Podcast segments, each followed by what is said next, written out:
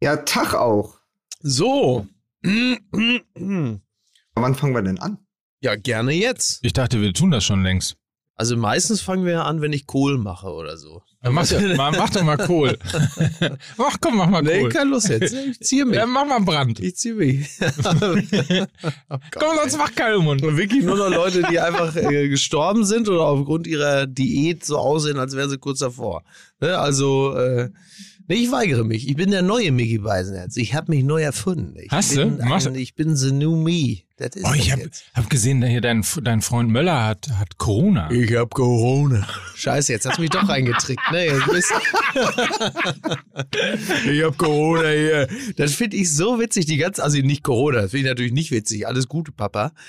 Aber das, äh, der hatte ein paar Tage vorher war er bei Thaddeus in der äh, Sendung, der, der hat ja, Ralf hat ja ein Buch geschrieben. Erstmal machen.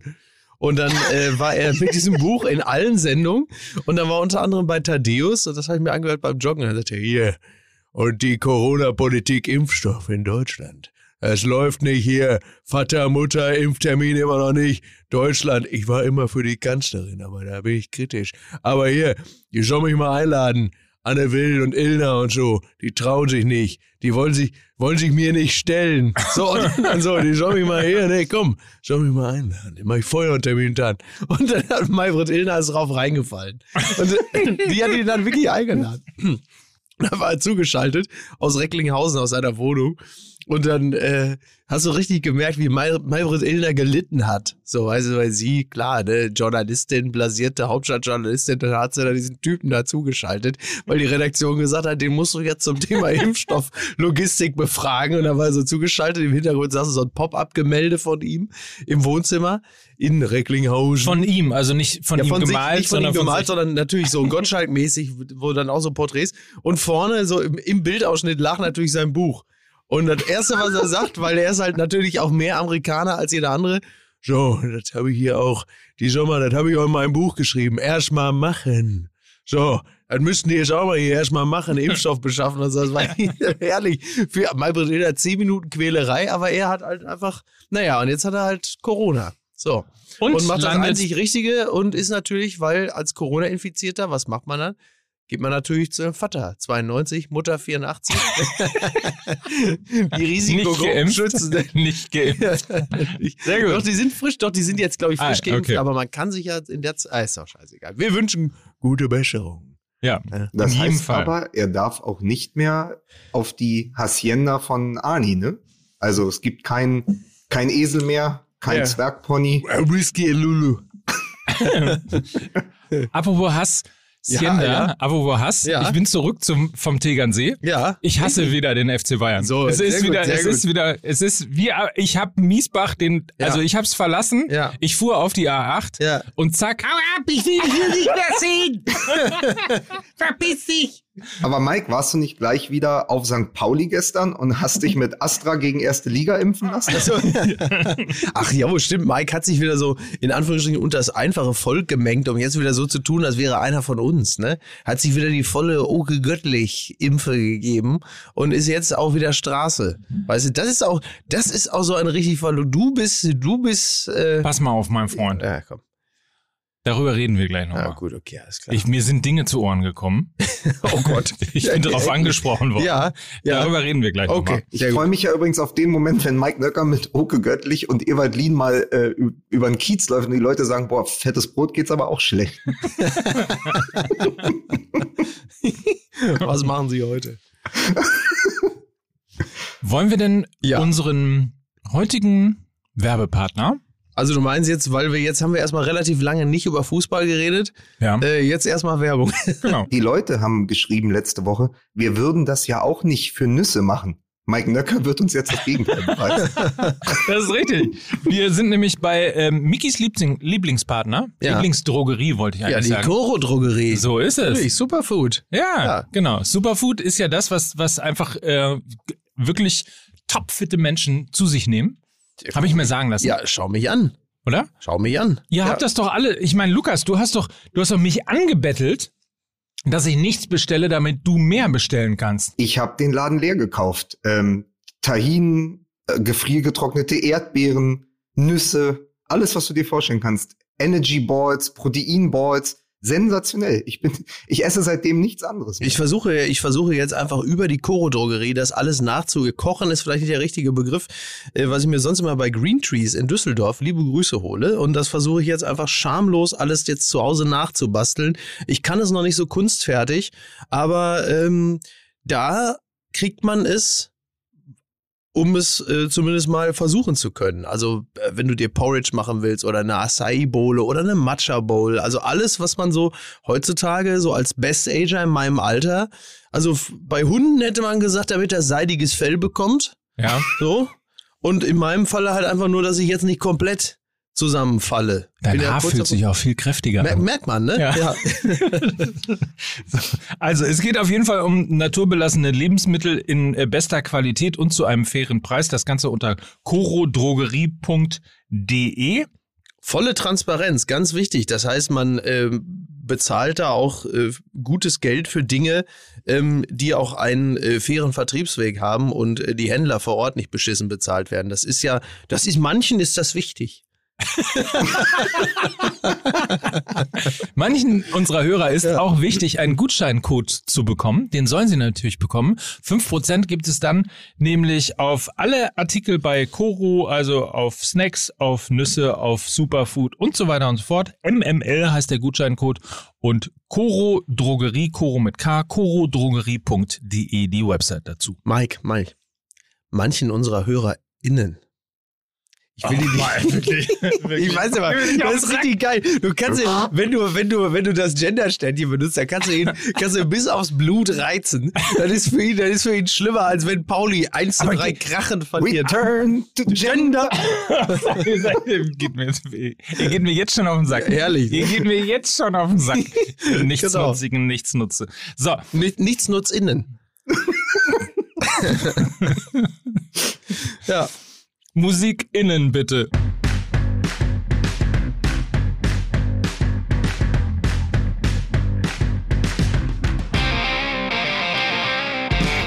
Damit herzlich willkommen zu Fußball MML, dem Podcast deines Vertrauens. Ja. Mit Mickey Beisen. Unserem Innenminister. der, Innen mit dem, mit der Innenminister. Der Innenminister. Sehr schön. Ja.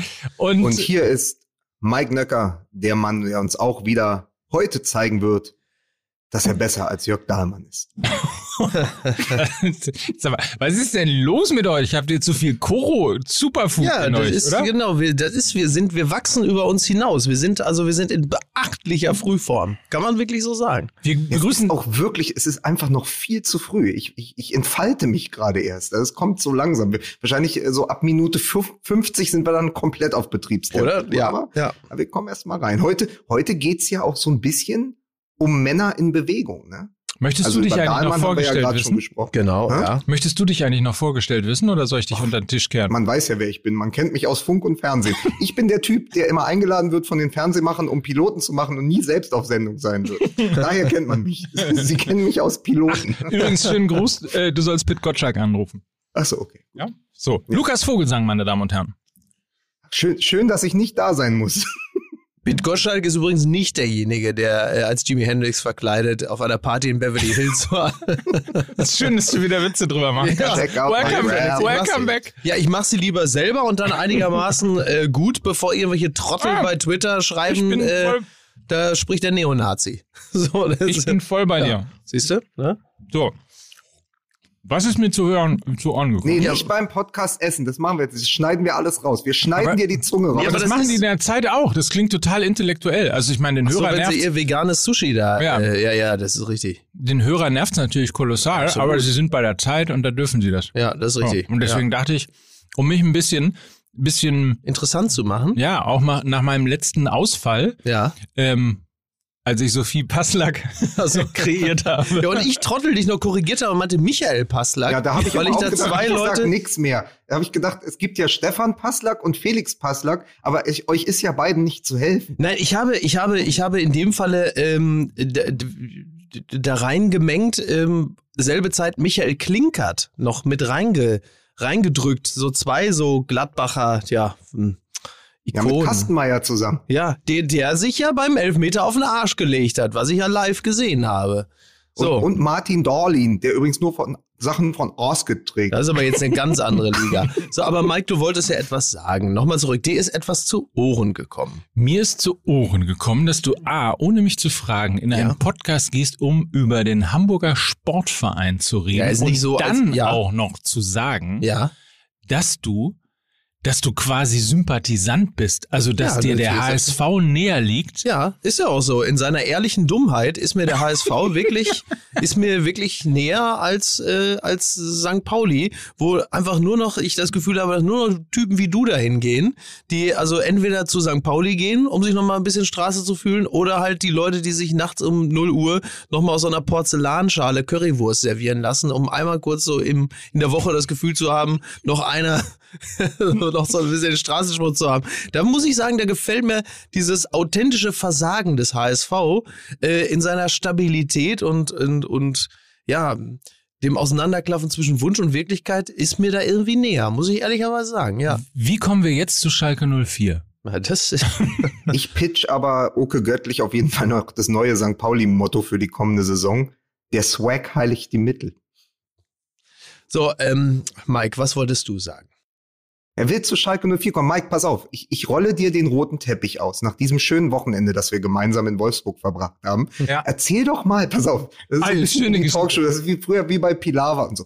Erzählen Sie doch mal, Herr Nöcker, was Ihnen da passiert ist. Also, Wolfsburg, du warst ja leider, äh, konnt, warst ja leider verhindert, konntest nicht äh, Das ist richtig. mit dabei sein. Ich war in Kassel-Brauxel, dem Wolfsburg äh, des Westens.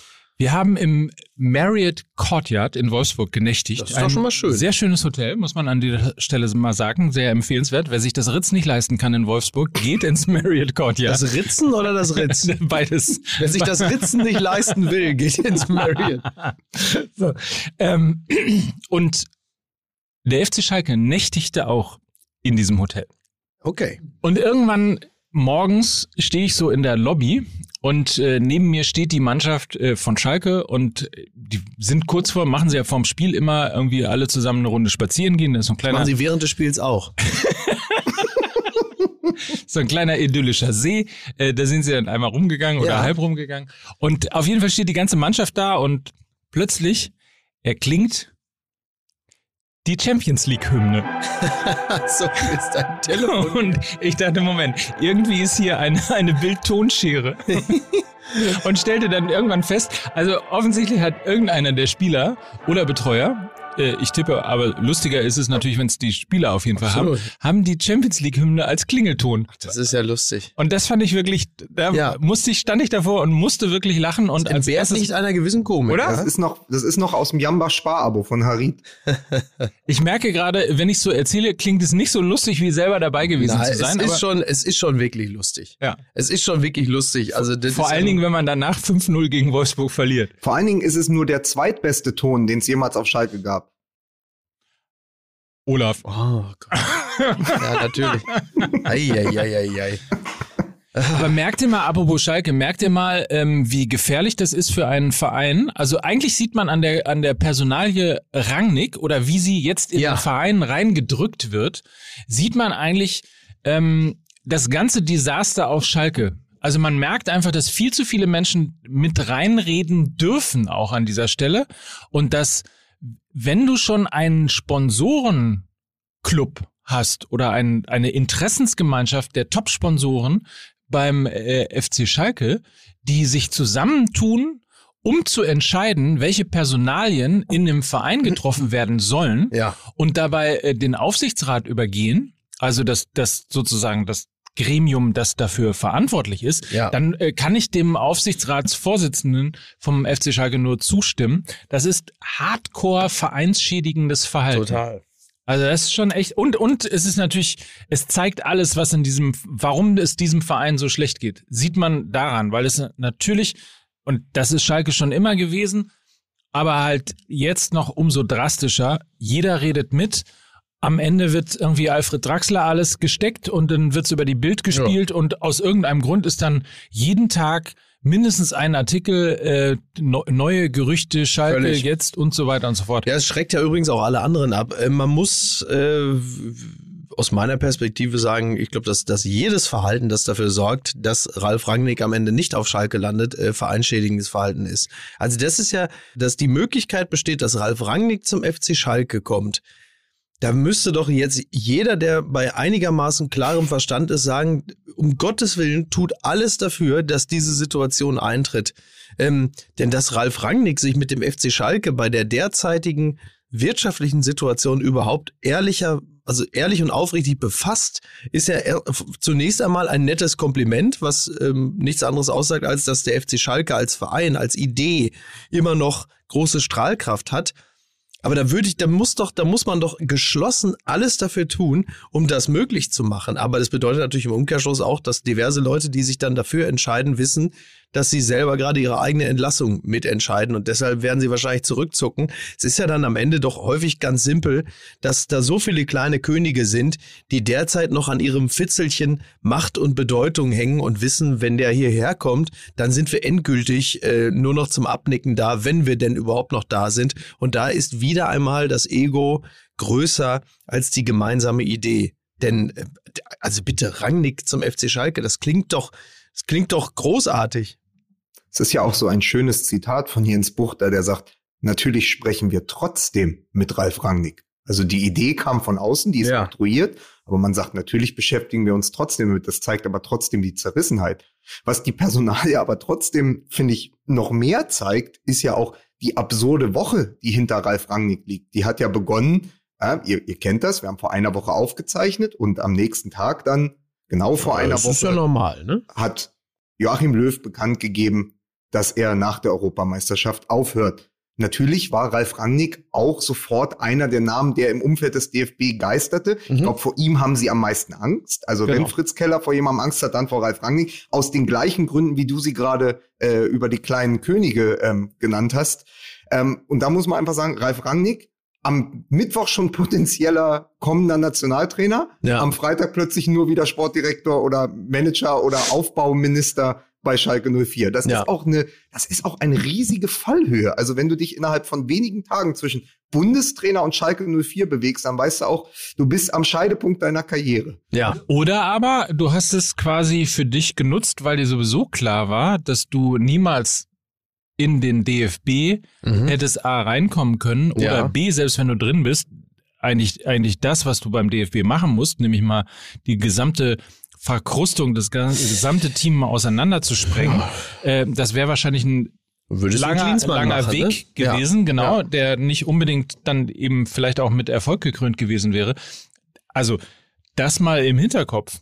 Hat es vielleicht einfach auch sau, sau, sauschlau gespielt weil er sich einfach mal durch diese zwei, drei Tage, in der er, in denen er als äh, sozusagen der Revolutionär, der Erneuerer des Fußballs in Deutschland gesamt äh, hat positionieren können, geht dann natürlich zu so einem Verein wie Schalke äh, als, als der Retter.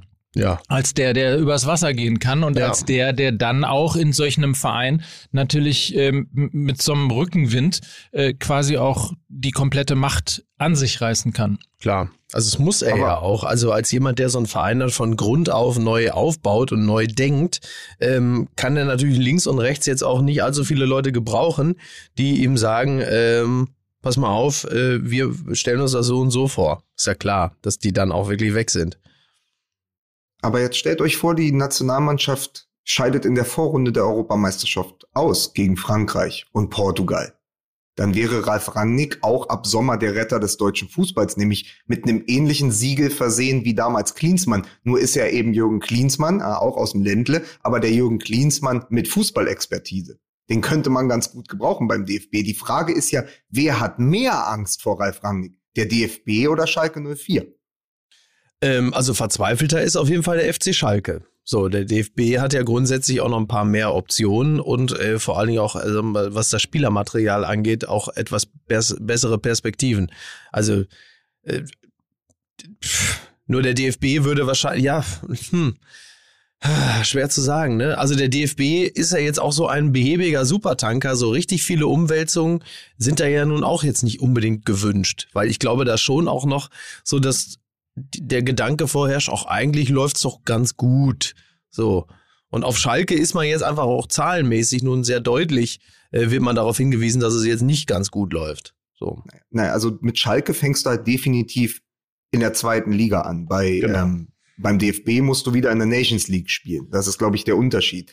Ähm, Und da kannst du Frage nicht ist halt- absteigen, weil selbst wenn du aus der Nations League absteigst, dann wird einfach der Genau. Modus geändert, damit Deutschland weiterhin Ja. ja. Genau darauf wollte ich hinaus. Das ist natürlich auch, es ist natürlich bequem, aber du hast natürlich noch mal eine ganz, an- ganz andere Last auf deinen Schultern, weil Schalke ist natürlich ein Riesending in Gelsenkirchen und äh, vielleicht noch im Pott und so. Und natürlich gucken die Leute drauf und sagen, boah, es ist schon schade, wenn so ein Traditionsclub nicht mehr in der ersten Liga spielt. Aber die Nationalmannschaft ist halt immer noch der deutschen liebstes Kind. Wenn man die mal wieder beleben würde, dann wäre das auch etwas. Ja. Also, das, dass man einfach mal sagt, ey, pass auf, zwischen, und das ist ja auch, das ist ja auch die große Gnade, finde ich, für den nächsten Bundestrainer. Es ist ja auch sofort wieder ein Turnier. Also du hast das eine Jahr, also es geht Genau. sofort wieder los. Du hast, es, es fällt nicht gleich wieder ab und ich bin echt gespannt, wer das machen könnte. Was habt ihr denn gedacht, als das Karussell sich plötzlich gedreht hat? Also es war ja in jedem Fernsehsender sind dann immer die vier gleichen Gesichter gekommen. Ja, es war, es war Flick, es war Klopp, es war Rangnick und es war die kleine interne Lösung Stefan Kunz. Was habt ihr denn gedacht? Naja, es ist, also bei Klopp habe ich halt immer gelacht, weil ich dachte, boah, da, also wie. Hast du dann auch so die Zähne gezeigt? Natürlich.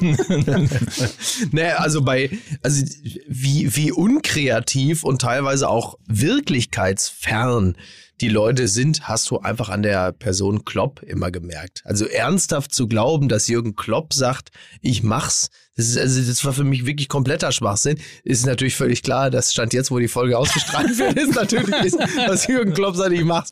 Ähm, ähm, nein, also das ist, es ist Genau, es war insgesamt einfach auch wahnsinnig unkreativ. Klopp kannst du vergessen, macht er nicht, weil der ist ja jetzt ja kein Opa. So, der DFB wird ja speziell, wenn es zum Beispiel um die Person Flick geht, ja auch mittlerweile als so eine Art Ruheinsel verkauft. Also bei Flick geht's ja nur darum, wenn man sagt, warum nicht Flick? Weil A, der FC Bayern zermürbt ihn, Brazzo, Brazzo, ja, zermürbt ihn und äh, der, der DFB mit Sitz in Frankfurt ist äh, nur eine Autostunde von Bammental, seiner Heimat entfernt, wo du sagst, das sind jetzt so die, das sind jetzt so die Parameter, anhand derer man das aus, das, das Amt des Bundestrainers. Es ist also einerseits äh, nicht weit von zu Hause und es ist jetzt auch nicht so anstrengend. So. Und ansonsten, ja, Kunst scheint mir eine relativ äh, realistische Option zu sein, weil ähm, wie häufig im DFB erprobt, es ist aus dem eigenen Stall, man kennt es, ich meine, war ja bei Löw ja nun auch nicht anders. Löw war ja auch nicht die große Lösung damals. Löw war halt der Co-Trainer von Klinsmann, fertig aus. Ist ja jetzt auch nicht so, dass alle gesagt haben, der schwebt jetzt von oben herab und dann, bitte Leute, vergesst mir Markus Sorg nicht. Vergesst mir jetzt bitte Markus Sorg nicht. Ja, Aber, aber Flick hat natürlich was anderes noch. Er ist natürlich das Gehirn, also so wie man immer gesagt hat, dass Jogi Löw die Hütchen für Klinsmann aufgestellt hat und eigentlich an der Taktik gearbeitet hat, hat sich das ja sofort gedreht. Genau. Als Löw dann Bundestrainer war, war halt Flick der, genau. ähm, der für den Erfolg stand. Und das tat er tatsächlich auch. Erinnert euch immer wieder bitte an diese eine Freistoßsituation, wo Thomas Müller so tut, als würde er stolpern. Ja, ja. Das ist ja auch mit, mit Flick zusammen, glaube ich, erarbeitet worden, weil Ja. er irgendwann die Standards trainiert hat. Und die Standards, erinnert euch, waren immer verpönt bei Ja. Löw und Ja, bei der Nationalmannschaft. Bis Flick gesagt hat vor der WM 2014, wir müssen Standards trainieren, Ecken, Freistöße. Und damit sind sie am Ende Frankreich. auch Weltmeister geworden. Das Tor gegen Frankreich von. Hummels war nach einer Ecke von Groß. Äh, das erste Tor gegen Brasilien ist nach einer Ecke gefallen durch Müller. Das ist ja Hansi Flick. Das heißt, er hat ja auch dieses Standing. Und plus die sechs Titel, die er jetzt in München geholt hat, er ist eigentlich der einzig richtige mögliche Nachfolger. Die Frage ist halt nur, und das hat man an dem Interview mit Rummenigge auch gesehen, werden ihn die Bayern freigeben? Und Genau. Das glaube ich nicht. Das hat Rummenigge relativ klar gemacht, dass das überhaupt nicht ein Szenario ist, mit dem der FC Bayern leben könnte. Ja, ja. Aber wenn sich das jetzt in der Tat zumindest medial zu einem Machtkampf hochsterilisieren, sterilisieren, hochsterilisieren, so heißt es, ne? ja, wenn man Ja, Bruno. Labbadia zitieren will, ja. Hochsterilisieren. Ja, äh, klar. Es geht ja yes. auch bei sowas immer um Authentischkeit. Ja. Ich weiß. ähm, dann kommt es vielleicht zu einem Machtkampf zwischen äh, Brazzo und ähm, Hansi Flick. Ja. Der Hasan, Sally, hier, Brazzo. Ja. genau. Was ist eigentlich mit dem was ist eigentlich mit dem FC Bayern passiert, dass es jetzt plötzlich wirklich ernsthaft heißt Brazzo oder Flick? Habe ich irgendwas nicht mitbekommen? Vielleicht habe ich das jetzt auch einfach so Nee, da also, also bitte, ja, wir, wir haben hier häufig und gern gelacht, wenn es hieß, Brazzo macht lieber nützlich, ja? äh, hol mir einen Kaffee. Aber hat nicht jener Mann, über den wir gleich auch sprechen müssen, nämlich Lothar Matthäus, So. in einer Kolumne vorgestern geschrieben, es braucht diese Reibung im Verein. Es ist wichtig, dass sich, ähm, dass, dass Flick und und Brazzo auch mal im Clinch liegen. Hauptsache ist, man kann danach wieder sich in die Augen schauen und gut miteinander reden. Aber es ist nur förderlich für die, für die Stimmung im Verein, wenn die beiden sich aneinander reiben. Das hat Lothar Matthäus gesagt. Wird Brazzo jetzt plötzlich der Schmatke vom FC Bayern?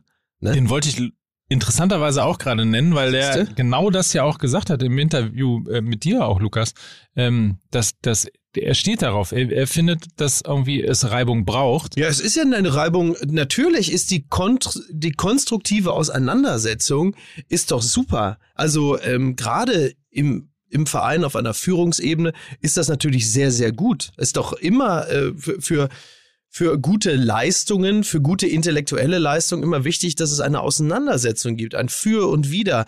Wenn die ganze Zeit nur Einigkeit herrscht, ist das die Gefahr, dass du, ist die Gefahr, dass du einig in die, ist die, ist die Gefahr, dass du äh, einig in die falsche Richtung marschierst, ja, total gegeben. Es ist ja eine kritische Überprüfung ist doch fantastisch. Nur sie muss natürlich, sie darf nicht dazu führen, dass man sich halt überhaupt nicht mehr bewegt, weil man die ganze Zeit immer gegeneinander arbeitet.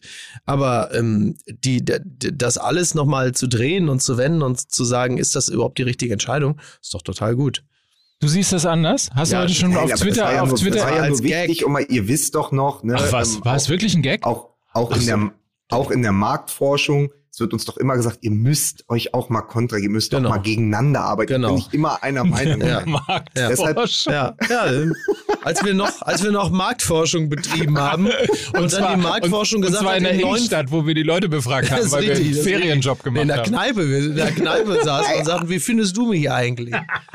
Apropos, es gibt von Max Gold so eine großartige Kolumne über billige O-Töne aus der Fußgängerzone. Ach, da schön. musste ich auch wieder lachen, weil Welt, hier ehemals N24, Ja. Die hatten dann auch so direkt nachdem Direkt nachdem Löw gesagt hatte, ich gehe, Ja. kam, kam erst, erst später kamen die Experten zu Wort und vorher wohl aber Leute in der, einfach wieder in der Fußgängerzone und am Strand und in irgendwelchen Parks wurde dieser Puschel ins Gesicht gehalten. Otto Was sagen Sie denn zu Löw? Wie soll man hier, soll man hier den Otto Rehagel holen, oder, oder Ede Geier? Der macht den mal richtig Feuer unter dem Hintern, den Wichserste. Übrigens, äh, mir tun die Reporter von Welt N24 oder N24 Welt ohne N24 Einfach nur Welt, einfach nur Welt. Aber Tut erst mir total leid. Ja. weil sie ja jetzt wegen Corona müssen sie wieder nach draußen gehen. Die können nicht ins Einkaufszentrum gehen, um da schön warm sich die Das O- O-Töne reinzuholen, absolut sondern richtig. jetzt müssen sie wieder draußen in der Kälte stehen. Ja. Ja. Wollte ich nochmal kurz anmerken. ja. Aber, Aber jetzt hat Micky ja schon gesagt, Ede Geier, ja, Ja. oder Otto Rehagel. So. Aber jetzt mal ernsthaft, ich habe ihn Felix ja gerade schon zitiert.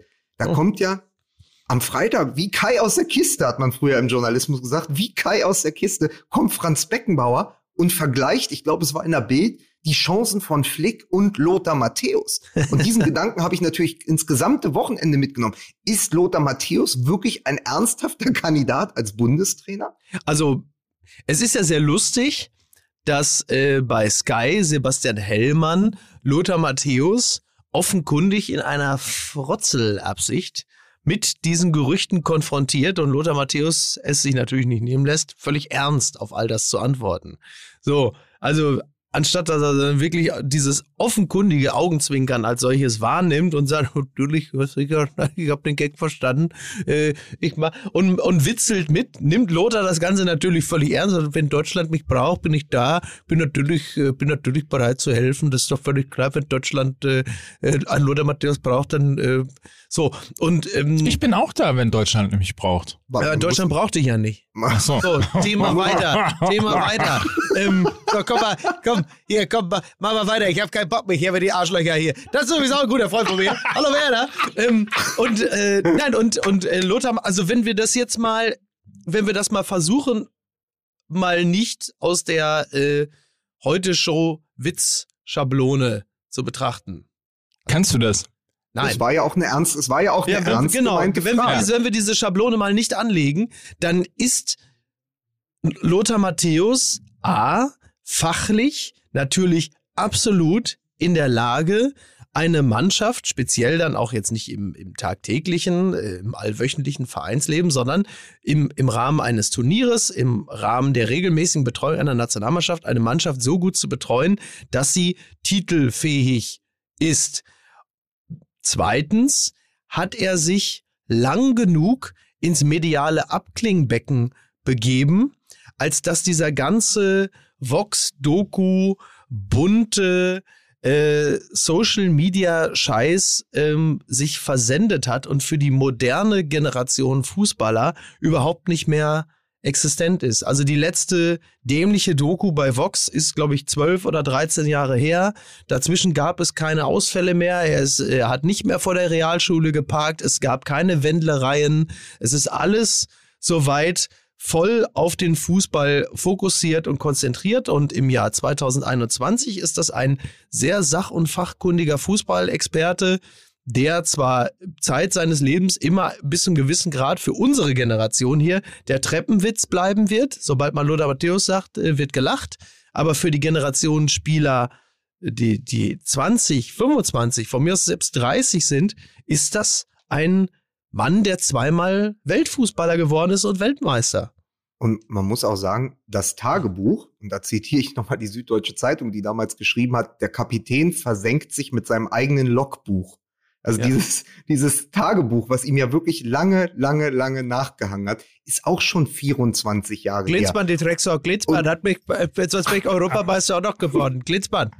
Und irgendwie hat er es geschafft, dass ihm heute nicht dieser Stempel Kult anhaftet. Weil damit bist du ja weg. also er ist aus anderen Gründen, er ist aus anderen Gründen Paria, eine Persona non grata beim DFB, glaube ich nach wie vor, aber ja. halt nicht mehr des, also er ist halt nicht Kult, also er ist nicht komplett, er ist nicht im Privatfernsehen komplett gelandet, dass man sagt, das ist jetzt nur noch die Fernsehfigur. Er hat sich als Experte schon so etabliert, dass man auch hinhört, wenn er über Fußball spricht. Und trotzdem würde ich aber sagen, dass er beim DFB nicht wohl gelitten ist und dass dieses alte Ding, solange ich hier Präsident bin oder solange ich hier etwas zu sagen habe, wird er nicht mehr Greenkeeper im neuen, wird er nicht mal Greenkeeper im neuen Stadion. Das gilt, glaube ich, auch in abgewandelter Form für jemanden wie Fritz Keller. Ich glaube nicht, dass Fritz Keller sich da hinsetzt und sagt, so, ähm, oder äh, oder sonst jemand beim DFB und sagt, so, dann holen wir jetzt mal den Lodder. Ich glaube, dann, dafür ist es immer noch eben zu viel negativ besetzt, eben durch die Figur Lothar Matthäus. Das ist schon geblieben. Also grundsätzlich beim DFB nicht wohl gelitten zu sein, ist ja eigentlich schon mal erstmal eine gute Voraussetzung, um es dann zu machen.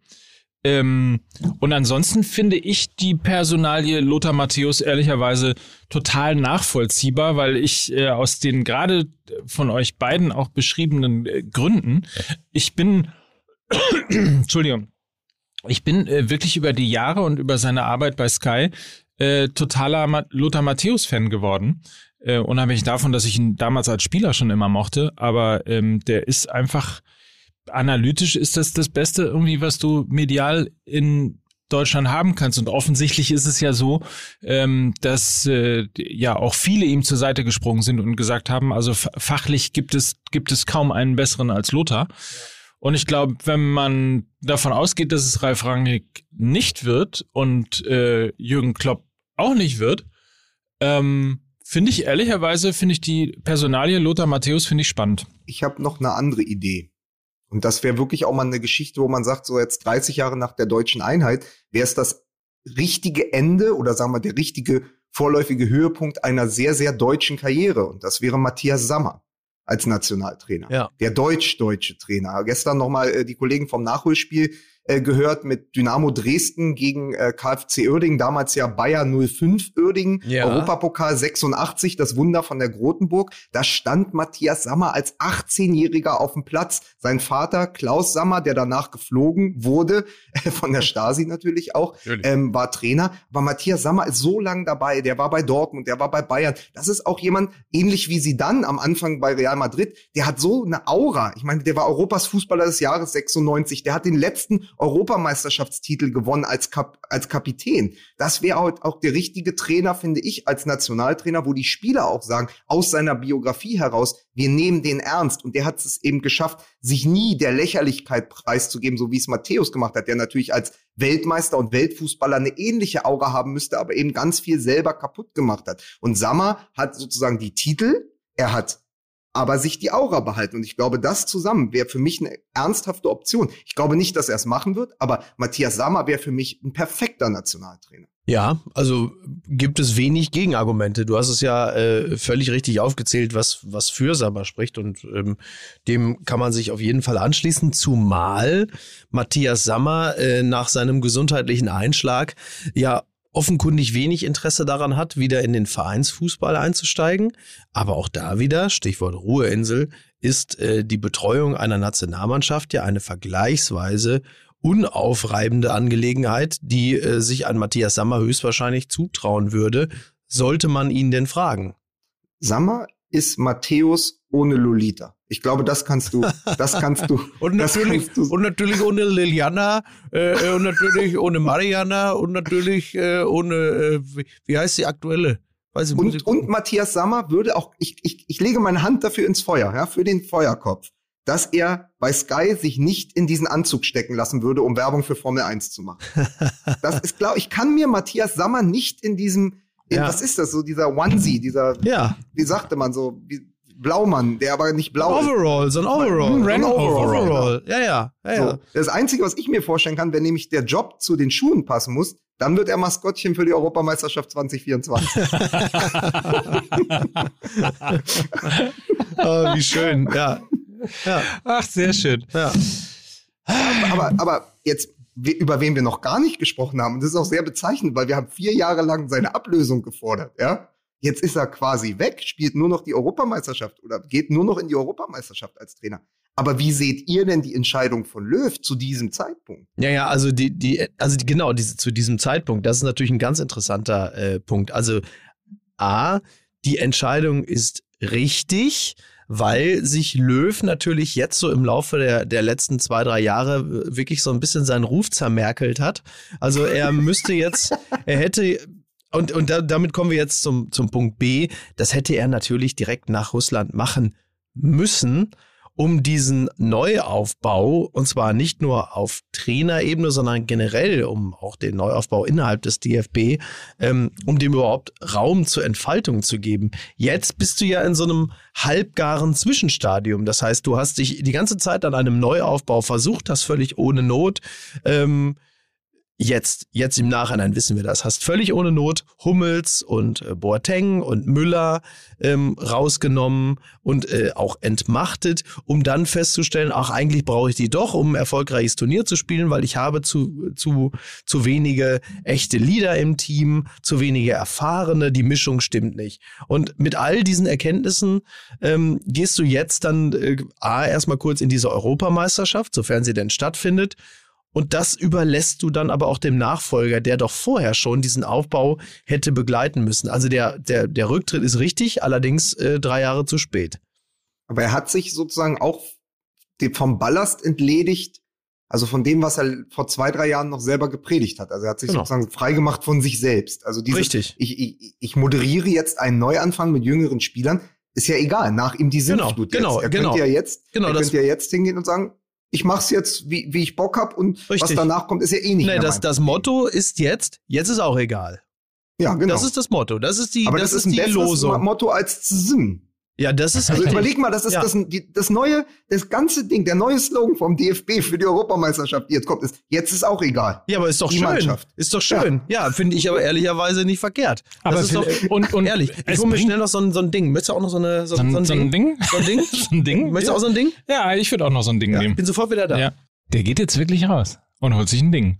Verrückt. Ding, ding, ding. Ja, Äh, aber nee, was, ich, was ich sagen wollte, ist vielleicht, äh, also es gibt ja durchaus eine Chance, dass sowas möglicherweise auch so einen Klopp-Effekt wie bei Borussia Dortmund äh, erreicht. Also, weißt du, du hast diese furchtbare WM gespielt, bist eigentlich irgendwo irgendwo zwischen zwischen Baum und Borke ähm, und Ihr habt doch hinter meinem Rücken über mich geredet. Ich spüre das doch. Ja, ist richtig. Ich war kurz draußen und hinter meinem Rücken werden die ganze Zeit irgendwelche Dinge gerade nicht getratscht. Ich werde mir das Shit alles anhören. Ist richtig. Ich war gerade dabei, zu erklären, dass da der Fußball ja gerade, um es im WDR-Sprech zu sagen, Oh. zwischen Baum und Borke gerade. Ah, zwischen Baum und Borke. Äh, kann natürlich sein, dass diese, diese Ankündigung des Rücktritts nach der EM so einen Effekt gibt wie Klopp damals bei Dortmund, als er gesagt hat, okay, ich höre am Ende der Saison auf und äh, man dann es aber trotzdem noch geschafft hat, glaube ich, vom Platz 18 irgendwie sich zumindest für die, für die Euroleague zu Ja, Aber war qualifizieren. nicht der, aber Mike Nöcker, um jetzt mal Kontra zu geben, weil wir sollen uns ja mehr reiben. Er hatte gesagt, er hört am Ende der Saison auf, dann ist die Mannschaft halt auch erstmal auf den 18. Platz abgerutscht und hat dann gegen Raul Bobadilla und Augsburg, glaube ich, am 18. Spieltag 1-0 verloren. Und dann haben sie sich langsam wieder zurückgekämpft, sodass sie gerade noch in die Europa League kamen. Wenn das der Effekt Nein. wäre, dann würde die Nationalmannschaft tatsächlich in der Vorrunde rausfliegen. Ich glaube eher, dass es für ihn selbst eine Erlösung ist und er kann jetzt noch mal die Ärmel von seinem hellblauen Hemd hochkrempeln äh, und noch mal richtig coachen, weil es ihm ja wirklich egal sein kann, was die Öffentlich denk Öffentlichkeit denkt, weil die Europameisterschaft ist halt sein letztes Turnier und vielleicht schafft er es auch noch mal all die Kräfte zu bündeln und dieser, weil es ist ja dieser jetzt erst recht Yogi, der war ja ja auch schon 2014, nachdem er 2012 vercoacht hatte, ist er ins Turnier gegangen und hat gesagt, jetzt erst recht oder jetzt ist es auch egal. Das war ja eine ähnliche Haltung. Vielleicht hat es genau diesen Effekt und vielleicht setzen sie beim DFB genau auch auf diesen Effekt. Also Klopp hat ja nicht am Anfang der Saison gesagt, dass er aufhört, sondern äh, als er auf Platz 18 war, hat er Das gesagt, dass richtig. er aufhört. Ja. Und ähm, da, also das ist ja der, aber äh, genau der Effekt, den ich meine. Also dieses ja,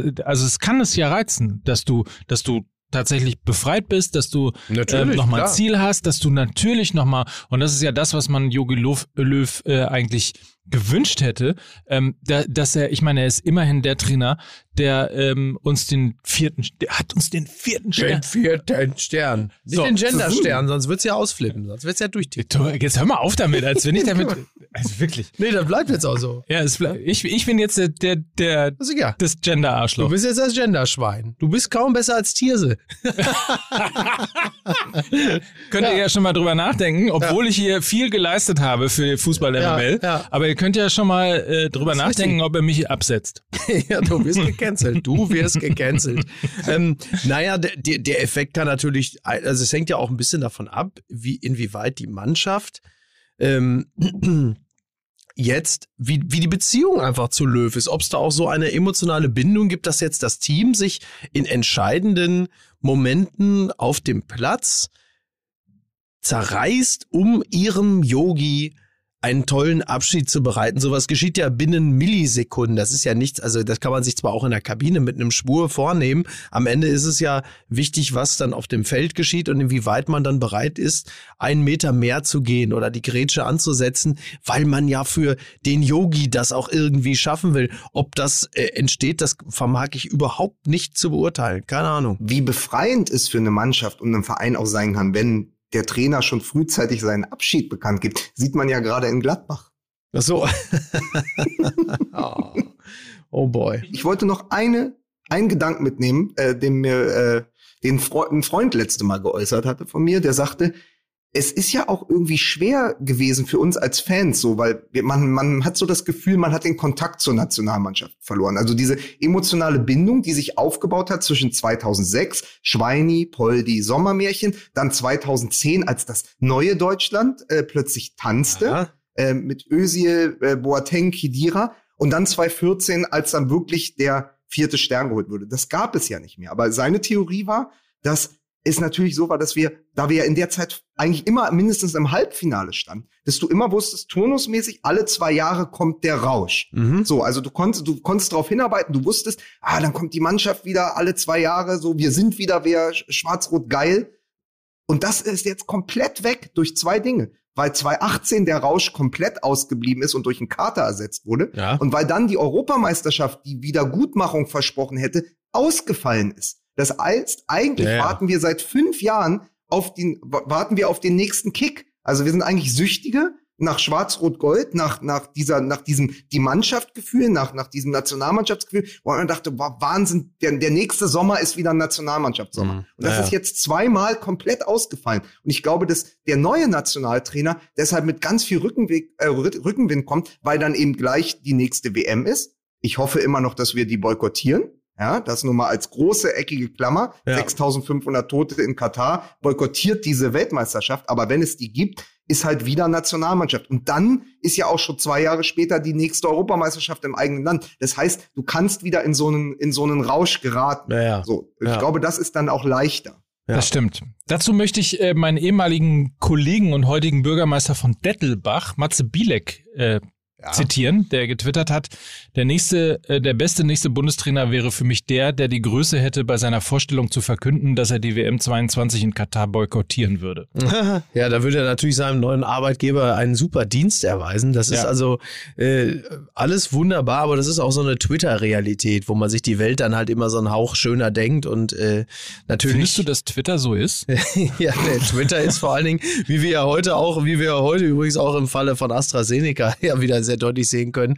Äh, das Schöne an äh, am Twittern ist ja, dass man von jeglicher Verantwortung befreit ist und deshalb äh, sich die Welt immer so schön äh, zusammenschreiben kann, wie man es gemacht hätte. Es ist natürlich der richtige, nicht nur romantische, aber auch romantische Gedanke zu sagen, ey, pass auf, es gibt einen Kausalzusammenhang in Katar und bei der FIFA. Ja, ja. 6500 Tote, da muss doch was passieren. Jetzt hat ja der erste Rasenhersteller, glaube ich, aus Holland. Genau, genau. der, gesagt, Gras boykottieren das. Holland weigert sich Gras zu liefern. Das allein ist doch eine tolle Meldung, oder? Ja, ist doch Wahnsinn. Ja, ja. Und natürlich hofft man, dass noch ganze Verbände folgen. Also zum Genau. Beispiel in Norwegen hat die Nationalmannschaft ja auch schon sich geäußert. Ich glaube, rund um Haaland, die ja gesagt, dass wir, dass sie eventuell, dass da eventuell was passieren sollte. Das habe ich so am Rande. Man wartet jetzt erstmal die eigene Quali ab und entscheidet dann, ob Genau.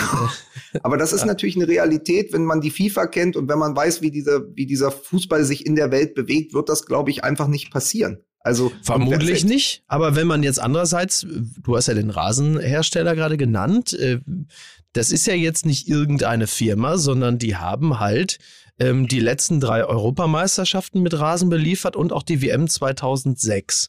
So, das heißt, das ist eine Firma, für die dieser große Auftrag nicht ganz unwichtig ist und die in diesem System auch schon immer ähm, implantiert waren. Und wenn die proaktiv, ich meine, du musst dir das ja vorstellen, das ist ja nicht, das ist ja nicht, die haben höchst, höchstwahrscheinlich jetzt auch nicht viele Aufträge dieser Ja. Größe. Wenn die sagen, wir machen das nicht und wir kündigen in diesem Falle ja auch äh, unsere Geschäftsbeziehung mit der FIFA auf, äh, die ja höchstwahrscheinlich auch nicht so begeistert sind oder mit wem auch immer man da Verträge schließt, dann ist das ja eine Form von Courage, die ja theoretisch auch Verbänden möglich sein müsste, Naja, man könnte auch hergehen. die höchstwahrscheinlich auch schneller wieder eingeladen werden zu größeren Turnieren als der Rasenlieferant. Kurase. Man könnte ja auch hergehen, wir gehen da einfach drüber hinweg. Wir, wir, ähm, man könnte ja auch einfach hergehen und dieses auch von den Unternehmen verlangen. Also ich meine, auf der einen Seite stellen sich alle hin und wollen irgendwelche Brand Purposes haben, um Ja. im Marketing-Sprech zu bleiben. Äh, und dann ist natürlich die große Frage, McDonald's, Budweiser, Visa, äh, Hyundai, Coca-Cola, Adidas.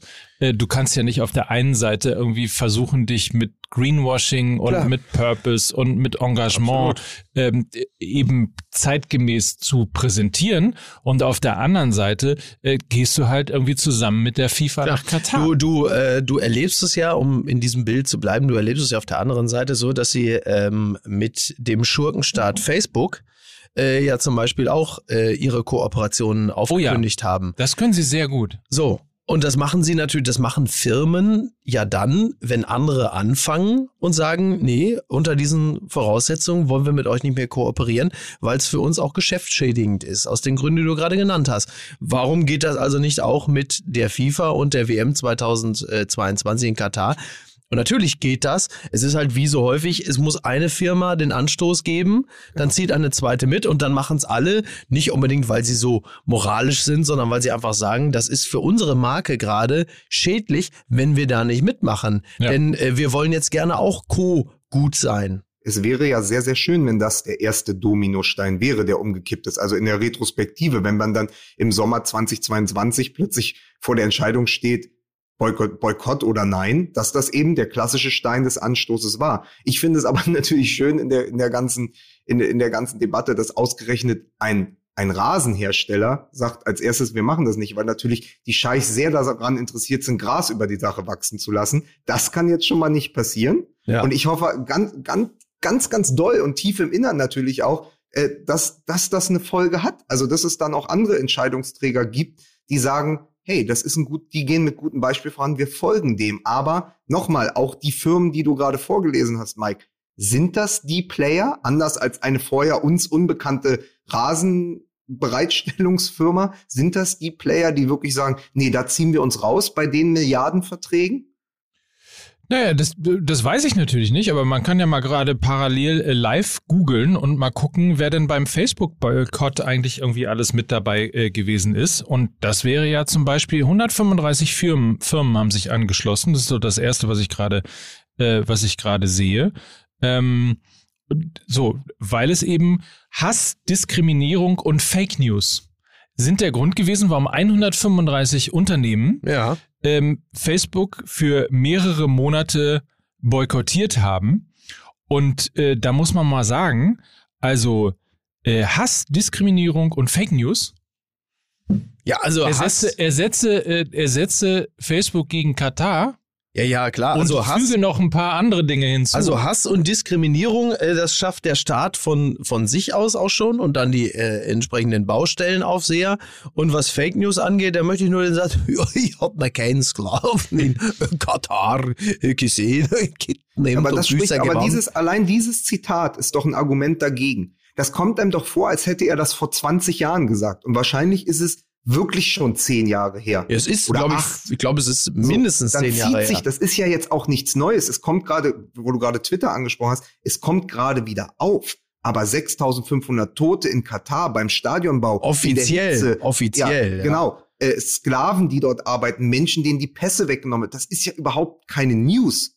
Das, das wissen wir seit drei, vier Jahren. Und, und jetzt kommen wir langsam auf die WM zu. Also es ist immer so, das ist so wie ähm, ein Mann springt aus dem 30. Stock eines Hochhauses, ja, so. während er fliegt, sagt er, bis hierhin lief es ganz gut, bis hierhin lief es ganz gut. Doch entscheidend ist nicht der Fall, entscheidend ist die Landung. Genau. Und wir fallen noch und, und denken immer, ja, bis hierhin geht's ja noch. Aber ja, wenn wir dann halt aufschlagen in Katar 2022, war es zu spät. Aber wir fallen auch schon acht Jahre auf Katar zu. Genau. Wir wissen, dass wir uns dem Boden nähern langsam. Ja, also es schiebt sich halt zu viel Tagesgeschäft dazwischen und zu viel, ich meine, wir haben noch ein anderes Turnier vor der Brust. Natürlich sind alle jetzt erstmal völlig fokussiert auf das, aber irgendwann bist du dann, das ist wie mit allen unangenehmen Entscheidungen, die man verschiebt. Ähm, und du hast dann diese Verantwortungsdiffusion, äh, wo dann alle sagen, ja, nee, du musst mal, und, äh, ich weiß jetzt auch nicht, aber der muss das ja. Und irgendwann ist aber plötzlich der das Frühjahr 2022, das geht ganz schnell.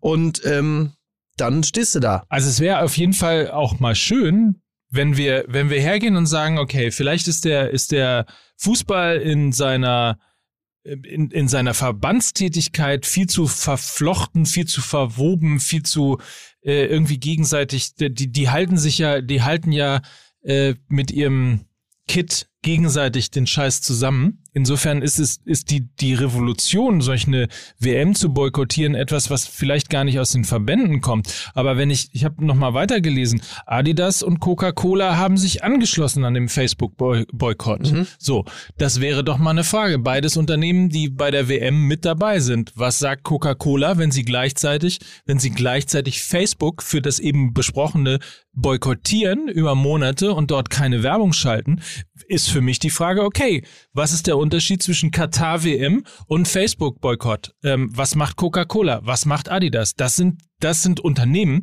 die sehr einfach, sehr simpel Zeichen setzen. Ich sehe schon, ich sehe schon so eine schöne Kampagne. Du siehst einfach so ein Schwarz-Weiß-Bild, den Rücken eines Arbeiters und quer bei den Rücken laufen so drei Peitschenhiebe und dann steht da nur The Brand with the Three Stripes. Adidas. ja. Ja, aber so, so, so Benetton-artig, weißt du, so, so, so schöne Kampagne dagegen. Da kann man so wahnsinnig viel machen. Du nimmst jede, du nimmst jede einzelne Marke, jedes Logo der Marke und verwebst es halt einfach mit irgendeinem äh, äh, Schändungsmerkmal Mal auf dem Rücken, auf dem Körper eines Arbeiters. Da lässt sich bestimmt auch ein Nike-Swoosh einbauen und die drei Streifen von Adidas. Und äh, da fallen uns bestimmt noch ein paar andere Marken ein. Ähm, Da, Es da ist auf jeden. Fall, also wenn man, vielleicht kann man so viel sagen, wenn man als Marke, als große Marke, die nicht in diesem FIFA-Portfolio drinsteht und trotzdem in irgendeiner Form Koro zum Beispiel. Koro zum Drogerie Beispiel. zum Beispiel. So Hab ich zum noch nichts Beispiel. von gehört. Also ja. Ambush-Marketing, Ja. also wirklich die WM zu nutzen, um sich als Marke groß zu positionieren, anders zu positionieren Ja. als diese, als diese eben genannten, äh, eben genannten Marken. ja.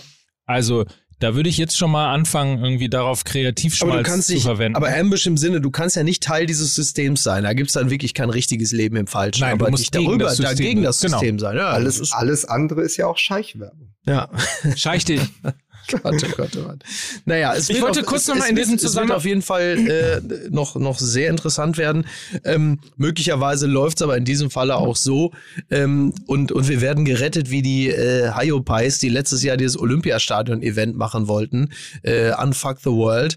Äh, Das saved, deutsche Fire Festival. saved, saved by, genau, das deutsche Fire Festival, saved by Corona. Am Ende läuft so, dass halt einfach, äh, da setze ich auch so ein bisschen auf, äh, auf Europa und auf die Impfstoffbeschaffung, dass halt einfach äh, möglicherweise Europa insgesamt ein so verseuchter Ort ist, dass sowieso kein Europäer nach Katar darf. Und dann können wir sagen, ja Leute, wir hätten eh Ja, gesagt, wir fahren da nicht hin. Das ist doch blöd, klar. ja. Ja. Ja. Ich setze auch ein bisschen auf Andi Scheuer und Jens Spahn.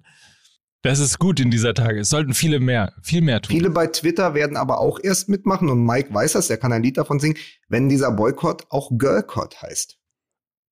Oh, oh, Sehr schön. Okay, ja, doch, ja, doch. In diesem ja. Zusammenhang, ich glaube, jetzt ist es Zeit, Ja. auch noch mal ganz kurz äh, zu erzählen, Lukas, was wir am Samstag äh, zusammen gemacht haben, beziehungsweise eigentlich die ganze letzte Woche schon. Ähm, da würde ich nämlich wahnsinnig gerne noch mal darauf hinweisen. Wir ähm, waren in Wolfsburg. Ja, wir haben äh, die Diver wir haben die Volkswagen Tailgate Diversity gemacht. Äh, Vielfalt, wie es heißt, oder wie Jörg Dahlmann es nennen würde, Origami. Und es war, es war, es war wirklich äh, ein ganz, ganz tolles Wochenende. Es war ein toller Samstag, schöne Sendung. Wir hatten ähm, Tuba Tekal zu Gast. Wir hatten äh, Joshua Gilavogi zu Gast. Mhm. Ähm, und wir haben über all die großen Themen gesprochen. Inklusion, Integration, Rassismus, Homosexualität im Fußball und haben das trotzdem probiert, äh, sehr, sehr, sehr, sehr luftig zu gestalten. Es wurde auch viel gelacht. Also es war, war eine Sendung, wo alle sehr beseelt rausgegangen sind. Das kann man so sagen. Und, ähm, oder Mike, wie hast du das erlebt? Wo bist du jetzt schon wieder? Ich, ich bin genau, ich bin genau da. Äh, wir sind da alle sehr beseelt rausgegangen und auch deshalb, weil wir äh, ehrlicherweise lange uns Gedanken darüber gemacht haben, äh, wie wir eine solche Sendung eigentlich machen können, weil das ist ja sehr oft immer gerne, wenn man sich äh, mit solchen Themen beschäftigt, mit mit ja, hat eine gewisse Schwere, es hat den gehobenen Zeigefinger und all die die, diese Geschichten und äh, wir haben halt versucht, das Ganze so ein bisschen irgendwie MML-mäßig äh, zu machen und ich glaube, das ist uns irgendwie bei allen ganz gut gelungen. Es ging um äh, Inklusion, es ging um äh, Das habe Integration, ich doch gerade schon alles gesagt. Rassismus. Ja, aber ich kann es doch nochmal wiederholen, damit es einfach Ja, eben. doppelt doppelt hält besser. Ich meine, ich meine, du hast es, du hast es gesagt, aber hast zum Beispiel auch vergessen, äh, du hast Josh Guilavogui genannt. Und aber- ich habe Janette Jacapzi vergessen. Das ist richtig, die Ja, natürlich auch mit dabei war. So, das wollte ich dann an dieser Stelle auch nochmal mit sagen. Also es war wirklich ein bunt gemixtes Plenum. Ähm, wir haben nicht nur viel gelernt, sondern ich möchte mal auch sagen, großen Spaß gehabt, oder? Alle zusammen. Was ich auch noch sagen wollte, wir haben über Inklusion, Integration, Rassismus so ein und Homosexualität. Manchmal bist wir du wirklich- sehr viel Spaß dabei. So, haben wir es jetzt? Jetzt weiß Mickey es auch. Du hast vor Dingen die ganze Dramaturgie dieser Sendung kaputt gemacht, Mike, indem du da noch so mit Eigenwerbung dazwischen gegrätscht bist. Wir waren so, wir waren auf so einem guten Weg. Wir haben wirklich mal, wir, wir kamen von Rangnick zu Löw, wir hatten Matthäus, jetzt hätten wir noch eben kurz über Dahlmann gesprochen, dann über Bobic und dann wäre das genau eine Sendung gewesen, wie sie sich CT8 vorgestellt hätte. Und nie, zack, reingegrätscht, komplett aus dem Thema geflogen So. alle. Und So. dabei hätten wir es schön zu Ende bringen können. Wir wären von Europameisterschaft zu Tokio Olympische Spiele, von Tokio zum Land der Sushis, zu Dahlmann und das Sky ihn rausgeschmissen hat. Es war alles schon, es war, es lag alles da und du hast dich, das sind low-hanging fruits und du wolltest einfach nicht danach greifen. Aber das ist der Grund, warum man Superfood neben sich doch dann im Zweifel im Laden kauft, weil der hat sich ein bisschen viel Matcha reingemacht jetzt in seine Bowl. Jetzt guck ihn dir an. Matcha in. Birne. Ja, der ist nur noch wirklich, das ist also Matcha Overload. Und das ist jetzt, das kommt dann dabei rum. Weißt du, bei der Assai auch ein bisschen zu großzügig der Pulver reingeschüttet. Und jetzt gucken wir die an. Ja. Ja, das ist ja, also. Ich hätte wahnsinnig gerne noch darauf hingewiesen, dass am Donnerstag die Sendung als Podcast bei uns im Podcast-Kanal erscheint und ähm, wir das wirklich euch ans Herz legen wollen, diese Sendung zu hören. Aber das darf ich nicht mehr sagen, weil äh, Lukas, tickt ja völlig durch. ja, Das ist ja wirklich. Also, Pass auf, ja, weißt du, worauf ich, ich sitze ja hier allein und ihr sitzt beide im Studio. Das ist richtig. Und du sagst, komm, wir haben dort Diversity gemacht. Und ich erzähle das alles und dabei guckst du aufs Handy und hörst mir nicht zu und erzählst das Gleiche nochmal. Da kann man auch mal sauer werden, Mike Necker. So, ja. ist das so? Ja. Ich habe so, aber was. so empfinde ich das. Ich hab und das aber- sehen, ja, die- das sehen ja die Hörer wieder nicht. Genauso wie sie nicht sehen, dass du da nur in der Badehose sitzt. Also es ist, es ist ein bisschen bedauerlich, weil ich habe jetzt nicht mehr so wahnsinnig viel Zeit und äh, dass wir unsere Zeit jetzt damit vertun. Lass uns doch Äh, mal, eine um, um, um dich jetzt, Redaktionskonferenz. pass auf, um dich Ja. jetzt mal richtig sauer zu machen. Übrigens habe ich was recherchiert nebenbei. Es ist nicht so, dass ich Twitter lese oder irgendwie sonstige Sachen mache. Ähm, das nur am Rande. Ähm, wollen wir ihn richtig sauer machen? Lass uns doch mal nächste Saison über die stärkste zweite Liga aller Zeiten mit Dynamo Dresden, mit Hertha BSC, mit Schalke 04, Ah. mit dem Hamburger Sportverein, mit Oh. Fortuna Düsseldorf. Ja. Ah, Ja, äh, übrigens möchte ich, äh, um noch mal kurz über die Liga zu sprechen, ich äh, ähm, textete ein bisschen mit Tommy Schmidt am Samstagabend, also als ich auf der Couch lag und äh, das äh, mit meinem Bruder zusammen und äh, kurze Frage für deinen Bruder und für Tommy Schmidt. Äh, Borussia Mönchengladbach kann nicht mehr absteigen, oder? äh, also ich lag da auf der Couch mit meinem äh, Bruder und äh, da in der äh, alles war natürlich grün beflaggt, weil die Kinder waren auch dabei und haben natürlich dann äh, Gladbach geguckt gegen Augsburg und äh, sagte frotzelnderweise auch, ja, das wird jetzt der Abstiegsgipfel. Da äh, hieß es natürlich schon, du Arschloch. Und dann lief das Spiel so, wie es gelaufen ist. Ähm, Gladbach war gar nicht so schlecht, war aber nicht zwingend und am Ende verlieren die das Ding hoch. Und dann textete ich mit Tommy Schmidt, der dann schon mal eine, äh, als, als Gladbach-Fan, einem Dortmund-Fan eine Sprachnachricht schickte, einigermaßen kapitulierend. Miki, Miki, ich sag dir, ihr gewinnt den Pokal, ihr kommt ins Champions League Halbfinale und werdet Dritter oder Vierter und bekommt den Trainer vom Tabellen 14. Das ist mein Tipp. Tabellen 13. Das ist mein Tipp. Und dann wird es natürlich wieder so, wie es immer in Deutschland ist, medial. Bei jeder Gelegenheit, wenn Dortmund mal zwei bis drei Spiele nicht gewinnt, wird Sky nur auf Terzic filmen, der dann im Hintergrund auf diesen dunklen Plätzen ähm, der Dortmunder Bank sitzt, ähm, draufhalten und seine Reaktion angucken und dann aufziehen die Kamera und dann steht da Rose im Regen und versucht zu retten, was zu retten ist. Äh, Gott, das wird alles. Ich halte es nach wie vor für einen komplett unnötigen Personalwechsel für alle Beteiligten. Ja. Ja, äh, fand ich eine sehr treffende Analyse. Ja. Ja. Das wollte ich, wollte ich euch nicht vorenthalten.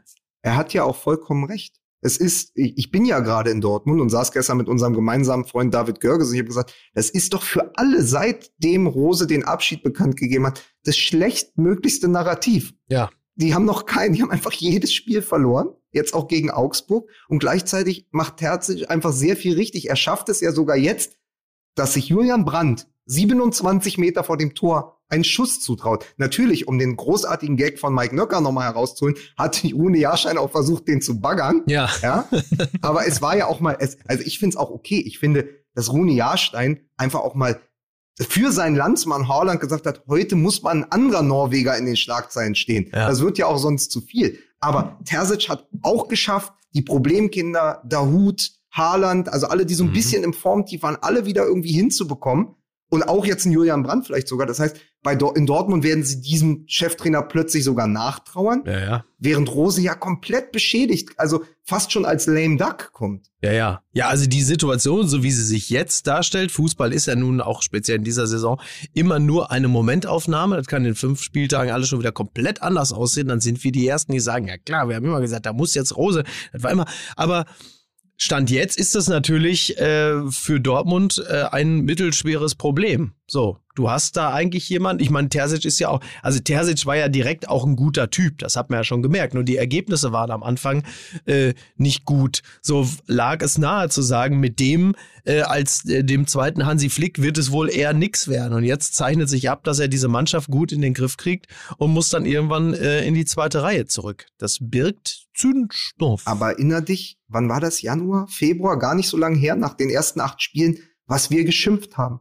Wie sehr der Trainerwechsel von Favre zu Terzic neue Besen kehren gut, wie sehr das verpufft ist. Das Ja, sagt man klar, immer. Der natürlich. Trainer, der Effekt ist den, wir waren so Natürlich. sauer. Ja, sicher. Und jetzt der Terzic und kriegen die nicht mal einen guten Trainer. Warum holen die nicht Rose? Ja, klar. Jetzt Ja, haben sie absolut. Rose. Und wir, Ja. und wir, wir sind, wir sind die geilsten Idioten. Und dann sagen wir, ja, aber jetzt haben die doch Terzic, das läuft doch, jetzt kommt Rose. Rose ist doch beschädigt als Trainer. Es ist nie richtig. Also das ist, Genau. das hat ja wirklich zwei Komponenten. Zum einen wirklich eine total unglückliche Handhabe von Borussia Dortmund, was die Trainerpersonalentscheidungen angeht. So, und wie es auch gespielt wird. Und dann auf der anderen Seite, dass wir auch wirklich nicht schnell vergeben oder sehr schnell immer zu viel, zu viel wollen. Naja. Aber da sind wir natürlich nicht anders als andere Fußballfans auch. Deswegen sind wir ja dann doch halt eben auch keine Experten, sondern äh, äh, Fans mit einer, in deinem Falle zumindest, also Mike kann ich da sicherlich ausnehmen, aber mit einer ordentlichen Portion Expertise. Aber um da jetzt für Mike und mich zu sprechen, wir sind ja nur wirklich der Pöbel von der Straße, der So. hier ins Studio geweht hat und der ab und zu mal so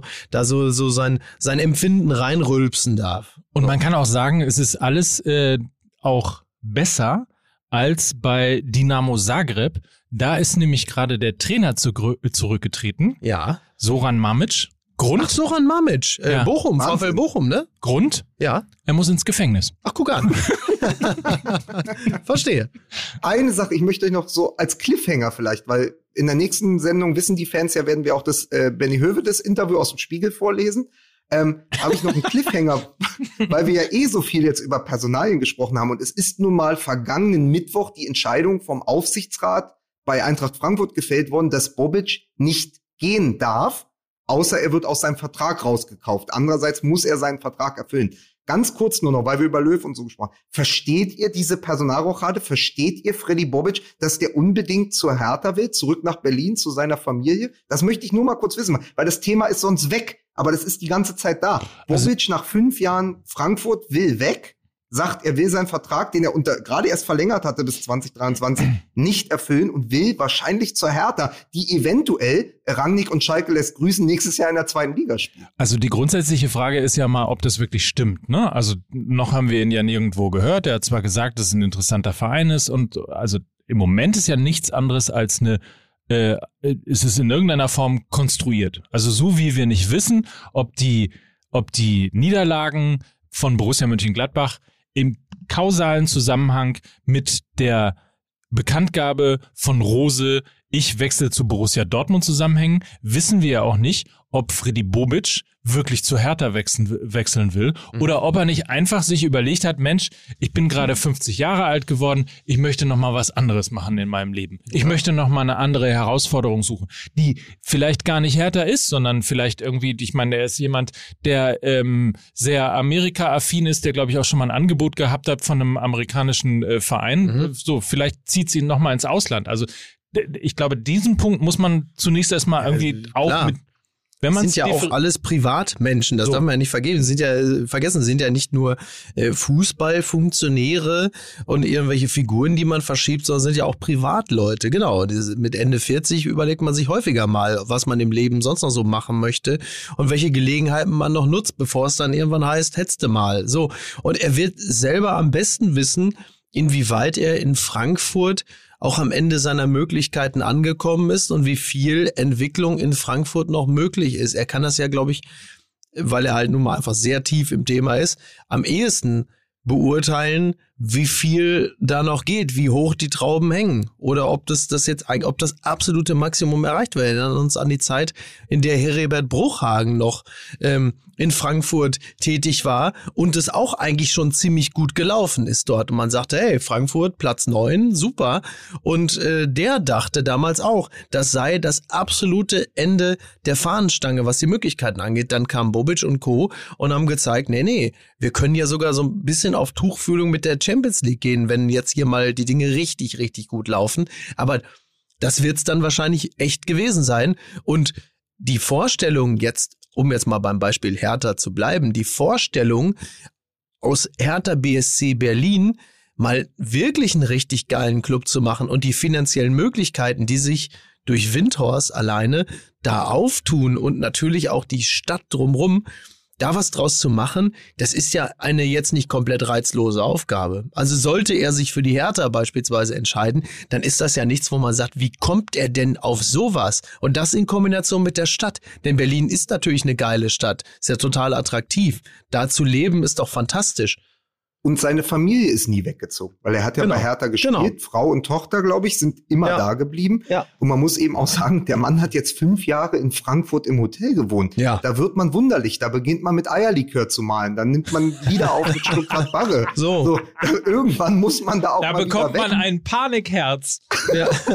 Ja, sehr gut. Und So. dann, dann hat man heimliches Heimweh nach Berlin, was dann irgendwann nicht mehr ganz so heimliches bis unheimliches Heimweh ist. Das kann ich schon verstehen. Und dann kommt aber noch äh, etwas hinzu. Also ich habe ein Interview, ähm, kurzes Interview mit äh, Carsten Schmidt, dem, dem neuen starken Mann bei Hertha gelesen. Es ist auch so, dass die ähm, schon ihn rauskaufen würden aus dem Vertrag für fünf Millionen, was ja auch ein riesen Vertrauensvorschuss ist. Und dann würde er wohl 3,2 Millionen verdienen in Berlin und wäre damit in seiner Position der bestverdienende, was auch immer, Sportdirektor, Chef Sport, Manager, was, also das, er wäre einfach an dieser Position der bestverdienende in der ganzen Bundesliga. Aber- was, was, aber einfach, das- was natürlich auch reizvoll ist.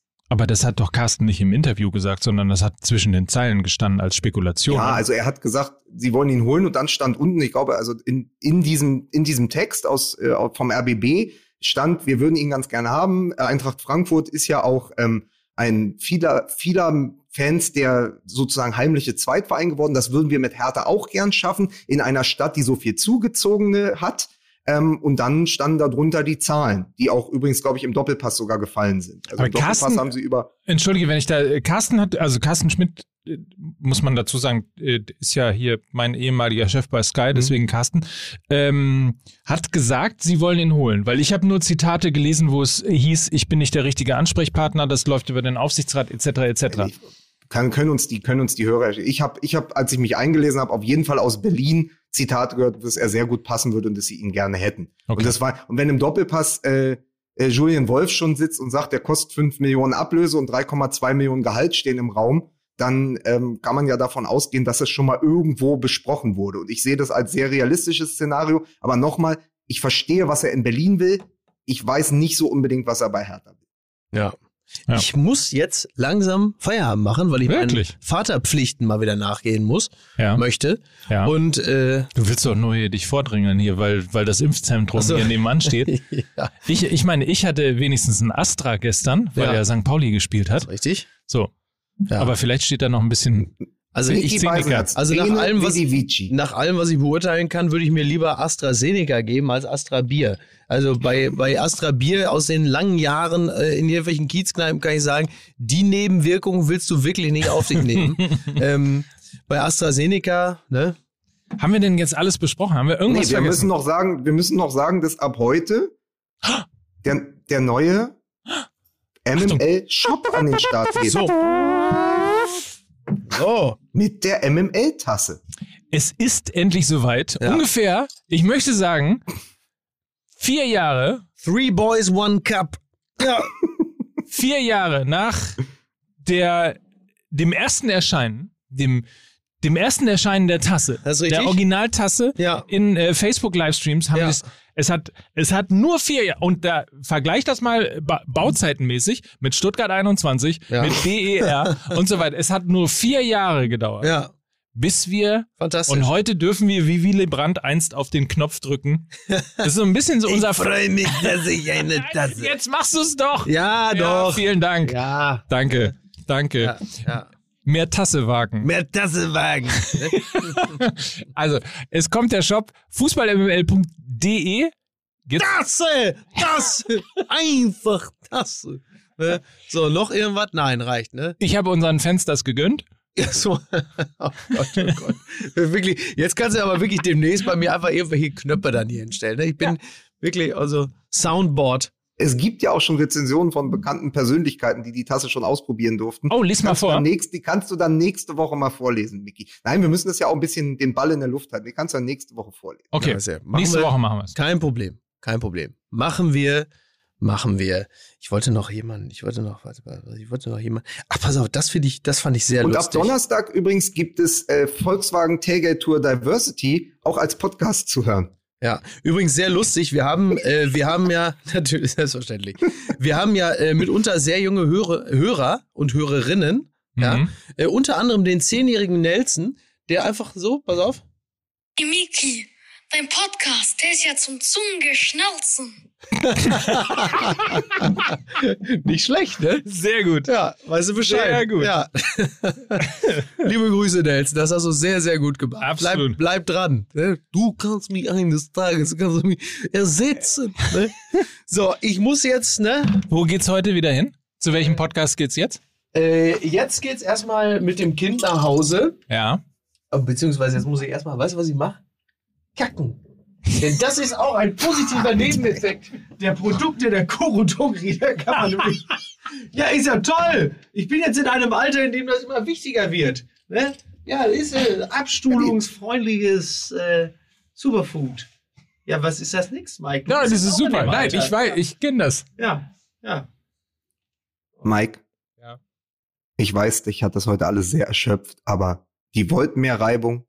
Jetzt haben sie mehr Reibung. Wir schneiden nix. Das bleibt alles genauso drin, damit die Leute mal wissen, wie furchtbar es eigentlich ist. Wie scheiße wir uns finden. Wir sind nämlich eigentlich, wir sind nämlich eigentlich wie Take That. Wir hassen uns. Und nur der, nur der Erfolg schweißt uns zusammen. Ja, aber du siehst auch schon aus wie Robbie Williams in Rock DJ am Ende. So. Alter, ich hab dich lieb. Ja. Wir hören uns. Du mich auch. Ich wünsche euch eine schöne Woche. Wie gesagt, hast du schon erzählt, dass am Donnerstag We Drive Diversity der, der Talk kommt? Ja, und natürlich. Als Podcast. So ist es. Mit Janette Jacapvi. Tschüss. Bis dann. Dieser Podcast wird produziert von Podstars bei OMR.